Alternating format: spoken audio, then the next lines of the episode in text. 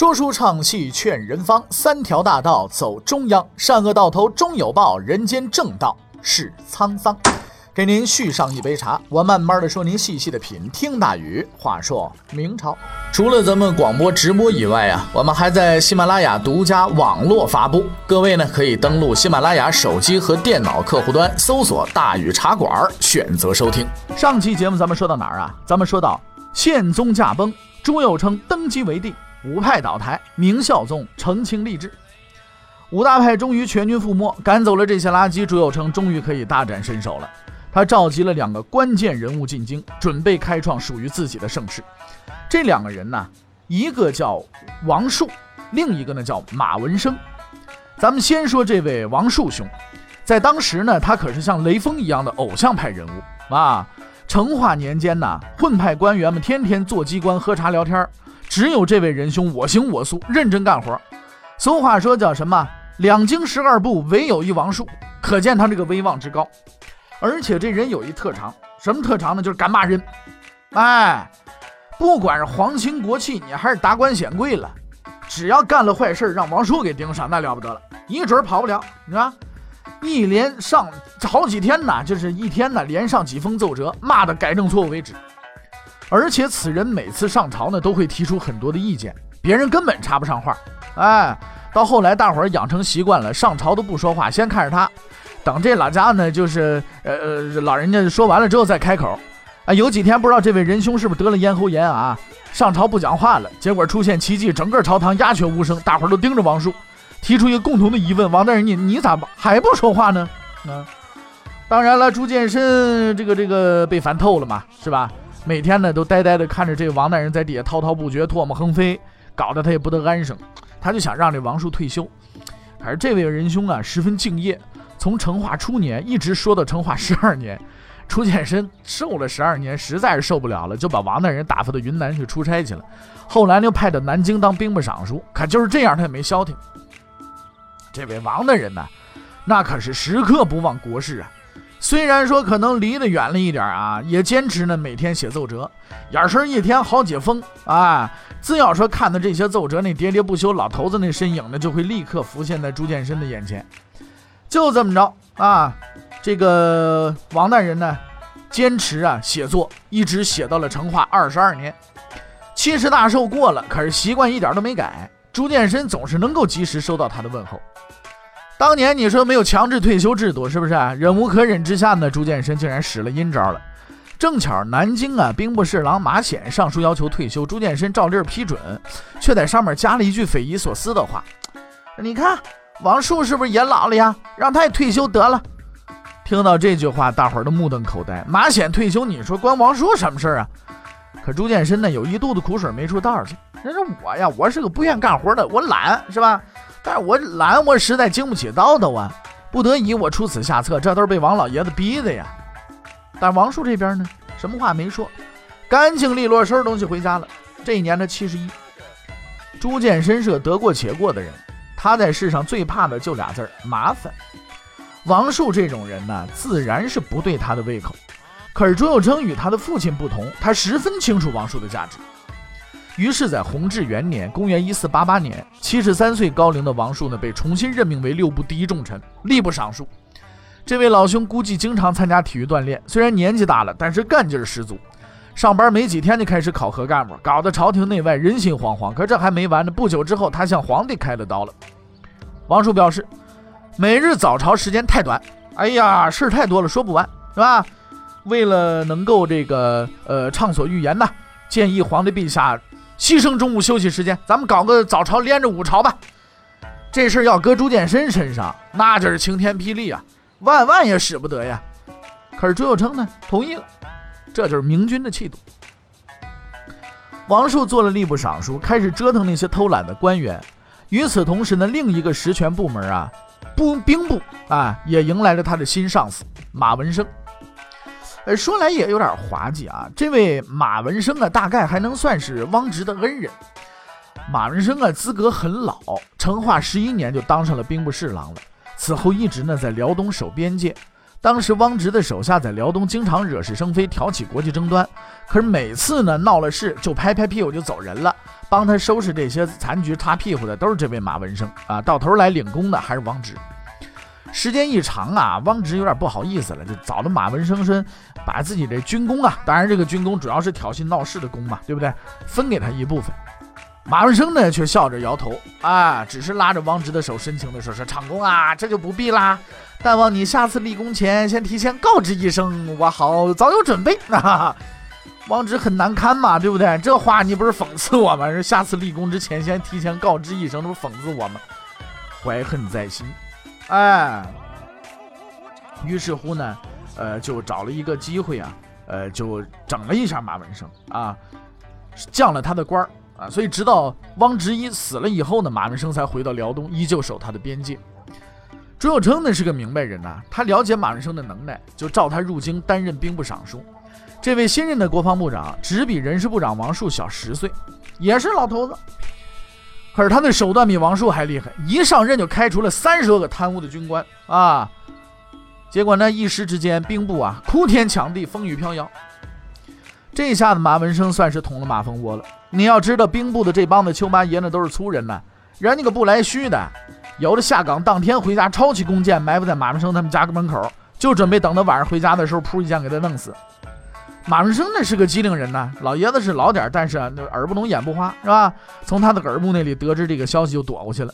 可是这帮人不甘休，竟然写起了诋毁他的匿名信，用箭呢射到长安门。这下子连朱佑樘也发火了，他立刻下令锦衣卫限期破案，还给马润生派了保镖。哎，这事情啊算是了结了。这两个六七十岁的老头子虽然头发都白了，但是精神头十足，他们的官龄也长。想当年他们中进士的时候，有些官还搁那穿开裆裤呢。你论资排辈，见面都得恭恭敬敬的叫一声前辈，叫一声爷爷。而且这俩人又经历过大风大浪，精于权谋。当年汪直都没能奈何得了他们，何况这些后生小辈们那个小把戏呀？就这么着，二位老前辈啊，上台之后一阵猛搞，没多久就把成化年间的垃圾废物一扫而空，盛世大局就此是一举而定。当老干部大展神威的时候呢，新的力量也在这盛世当中悄悄的萌芽。弘治二年，学士邱俊呢接受了一个特别的任务，编写《宪宗实录》。这人老习惯了嘛，每次等到皇帝死了之后，他那儿子就必须整理其父执政时期的史官记载，制作成实录嘛。这些实录都是第一手材料，这个真实性是很强的，史料价值是非常高的。我们今天看到的《明实录》就这么来的，但是由于这部史书啊长达上千万字，而且极其枯燥，所以呢流传不广啊。这是一项十分重要，但是却十分繁琐的工作。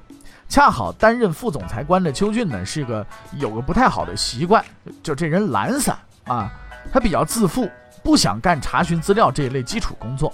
哎，于是乎呢，他就以老前辈的身份，把这工作呢交给编写组里一个刚进翰林院不久的新人来干。这位新人倒也老实，十分高兴的就把这工作啊给接受了。过了一段时间，邱俊心里一琢磨，说感觉有点不对劲儿，说这个活我要彻底不管，万一干不好，这玩意儿是掉脑袋的事儿啊！他就连忙跑去找人一问，才知道这位新科翰脸丝毫不敢马虎，竟然已经完了稿了。邱俊哭笑不得，拿着写好的草稿准备修改，可是他一看，大吃一惊啊！因为这篇文稿，他竟然一个字儿都改不动。一向自负的邱俊对这篇完美的文稿挑不出任何毛病来，他非常惊异啊，问着这个这个后生啊，这你写的？得到肯定回答之后，他仔细的看着这位后生，叹了口气儿，拍着他的肩膀说：“你小子好好干啊，将来你一定有出息。”这位翰林不安的点了点头。此时的他并不明白这句话的分量。事实证明，邱俊虽然是个懒人，但是这眼光相当的独到。这位写草稿的青年，就是后来历经三朝不倒、权倾天下、敢拿刘瑾开涮，连皇帝也不放在眼里的杨廷和。父亲统治下的那些惊心动魄、朝不保夕的日子，朱佑樘永远也不会忘记。他不想效仿自己那软弱的父亲，也不会容许那些暗无天日的景象再次出现了。为了建立属于自己的盛世，他付出了全部的心力。这位仁兄自从登上皇位那一刻起就没休息过，是个不折不扣的劳碌命。为了实现盛世的理想啊，他呢豁出去了，每天呢从这个早晨到晚上不停的批阅奏章，还得不停的开会。早上天刚亮就起床开晨会，中午吃饭的时间开午会，哎，然后呢他每天都要听大臣各种讲座。隔段时间呢，还召集一堆人呢，举行大型论坛，啊，什么早朝、午朝、日讲经言。他的这份工作实在没什么意思，除了做事就是做事，累得半死不活，还时不时让言官们拎上来骂几句，也没有人保障他的劳动权益。你说天下都是你的，你不干谁干呢？所以咱们大伙儿啊，有的时候想用我当皇帝，我什么事儿都好。哎，你真格的想当一明君，想当一好皇帝，累死你！朱佑樘的努力没有白费啊，他确实创造出了属于自己的时代，这是一个辉煌的时代。大明帝国在历史的轨道上不断散发着夺目的光彩，国力强盛，天下太平，人才鼎盛。在王树、马文生的支持下，有三个人相继进入内阁，他们的名字分别是刘健、李东阳、谢谦。这是三个非同一般的人，正是他们支撑着大明的政局，最终成就了朱佑樘的理想。这三个人堪称治世之能臣，他们具有非凡的能力，并且靠着这种能力，在这个风云际会的年代建立了自己的功勋。可有趣的是，他们三个人能力不同，而这种能力上的差异也最终决定了他们迥异的结局。刘健是河南人，弘治元年入的阁，资格最老，脾气最暴。这个人是个急性子，十分容易着急上火，但是他却有着一项独特的能力，就是断。这位内阁第一号人物啊，有着极强的判断能力，能够预知事情的走向，并且提前做出应对。正是这种能力啊，帮助他成为了弘治年间的第一重臣。李东阳是湖南人，弘治八年入阁，他是弘治三阁臣当中第二号人物，也是最厉害的一个。他的性格和刘健刚好相反，他是个慢性子，平日里总是不慌不忙，天塌来就当被子盖。他也有着自己啊独有的能力，就是谋。此人十分善于谋略，凡事总要考虑再三之后才做出决断，思虑十分的严密。内阁的大多数决策都是出自于他的策划。谢谦呢是浙江余姚人，弘治八年入的阁，三阁臣当中啊他是排行最后。这位仁兄虽然说资历最低，学历却最高，他是成化十一年高考第一名的状元。这个人不但书读得多，而且呀。能言善辩，这也使他具有了一种和内阁中另外俩人截然不同的能力。砍，什么砍呢？砍大山，又名忽悠。谢谦先生啊，兼任内阁新闻发言人，他饱读诗书啊，口才也好，拉东砍西啊，经常的把人搞得晕头转向的。只要说他一开口，连靠说话骂人混饭吃的言官们都自愧不如，主动的退避三舍。当时朝廷内外这个独特的三人团呐，有一个十分贴切的评语，叫李公谋、刘公断、谢公尤侃侃。此三人通力合作，发挥各自所长，他们组成的内阁极有效率，办事极其牢靠，其地位啊，在明代历史上仅次于三阳内阁。如果不是朱佑樘几位任用了这三位能臣，按照朱见深那个搞法，大明王朝估计历史也就一百来年就打住了。而当然了，李东阳、刘健、谢谦之所以能靠着谋啊、断呢、砍呢大展拳脚、安抚天下，归根结底还是因为老板领导的好，对不对？十多年以后，朱老板就退去向老祖宗朱元璋汇报工作情况去了啊，退休去了。在这之后不久，他们三人将面临一次生死攸关的抉择，而这次抉择的最终结果，也给他们的能力下了一张成绩单：忽悠是不行的，板砖是不够的，谋略才是真正的王道。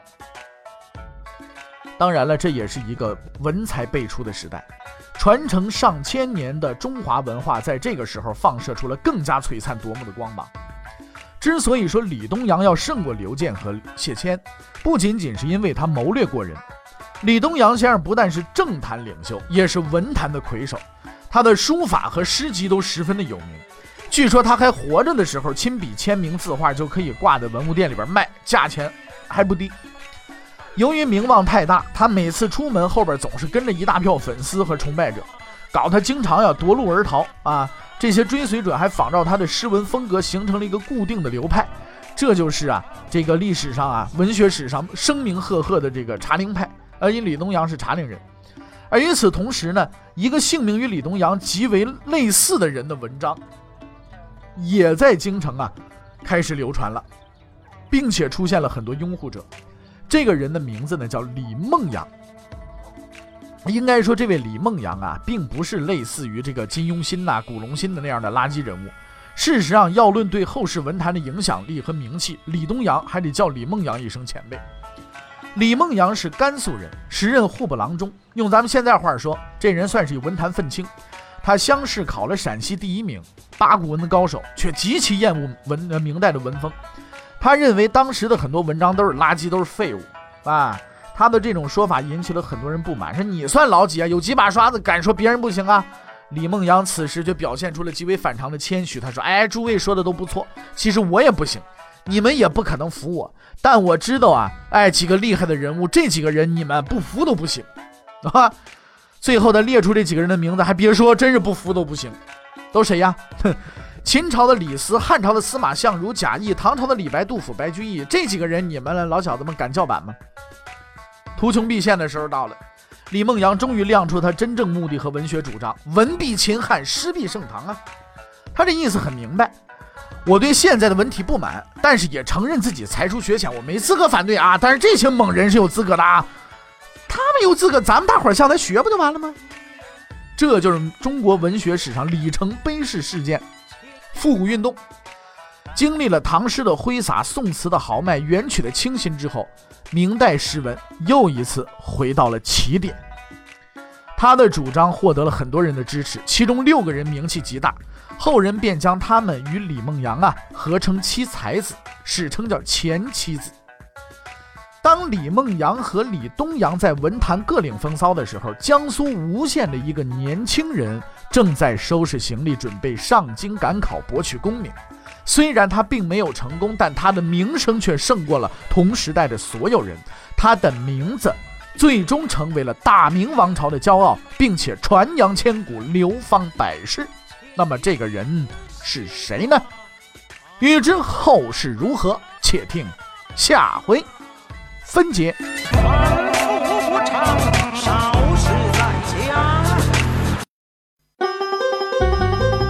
各位，你想跟大禹交流吗？你想跟大禹辩论吗？你想给大禹指出错误吗？来微信吧，微信搜索订阅号。大禹茶馆，哎，就能实现了。记住啊，宇是宇宙的宇。